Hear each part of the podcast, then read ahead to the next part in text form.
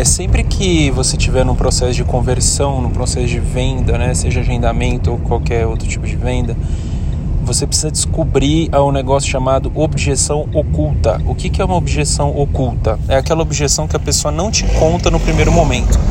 Geralmente as objeções de primeiro momento são geralmente é, colocadas como objeção de tempo, de dinheiro, de distância, de marido, enfim, umas objeções mais simples, de tá caro, ah, não entendi, dúvida técnica, isso aí são objeções no primeiro nível, né? E a gente tem as objeções ocultas. As objeções ocultas você só vai conseguir retirar elas se você descobri-las. Caso contrário, ela vai te pegar no final do processo comercial. Então, já está no processo comercial, está oferecendo lá, fazendo pitch de vendas tal. De repente a pessoa, vamos usar o exemplo de preço aqui. A pessoa fala: "Ah, não, tá muito caro, tal. Sei lá, esse mês tem que pagar IPVA, IPTU, tudo mais". Se você, antes de descobrir se tem algum outro tipo de objeção, partir logo para retirar a objeção de preço, né? Ela pode te pegar na curva. Então, digamos que você, ah, tá, então você vai lá, consegue retirar a objeção de preço, de dinheiro. Aí, quando você vai falar, pô, então vamos fechar um negócio tal, a pessoa fala assim para você: ah, não, mas eu preciso falar com meu marido. Porra, essa objeção você não sabia, né? Você já tirou objeção de preço, mas aí você não sabia que tinha objeção do marido. Que aí, no caso, é o tomador de decisão, né? Ela vai precisar do marido para conversar ou para tomar uma decisão, ou porque ele que paga o negócio, né? Então, como é que você faz para descobrir isso antes de avançar na negociação?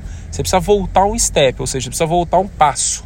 Então, quando, quando a pessoa te der objeção de tempo ou qualquer uma outra, você vai perguntar assim para a pessoa: ó, tirando essa objeção aqui, óbvio que você não fala objeção, mas você fala, então, tirando este ponto, digamos, ah, tirando a questão do valor, tem alguma outra coisa que te impede de fechar esse negócio comigo agora?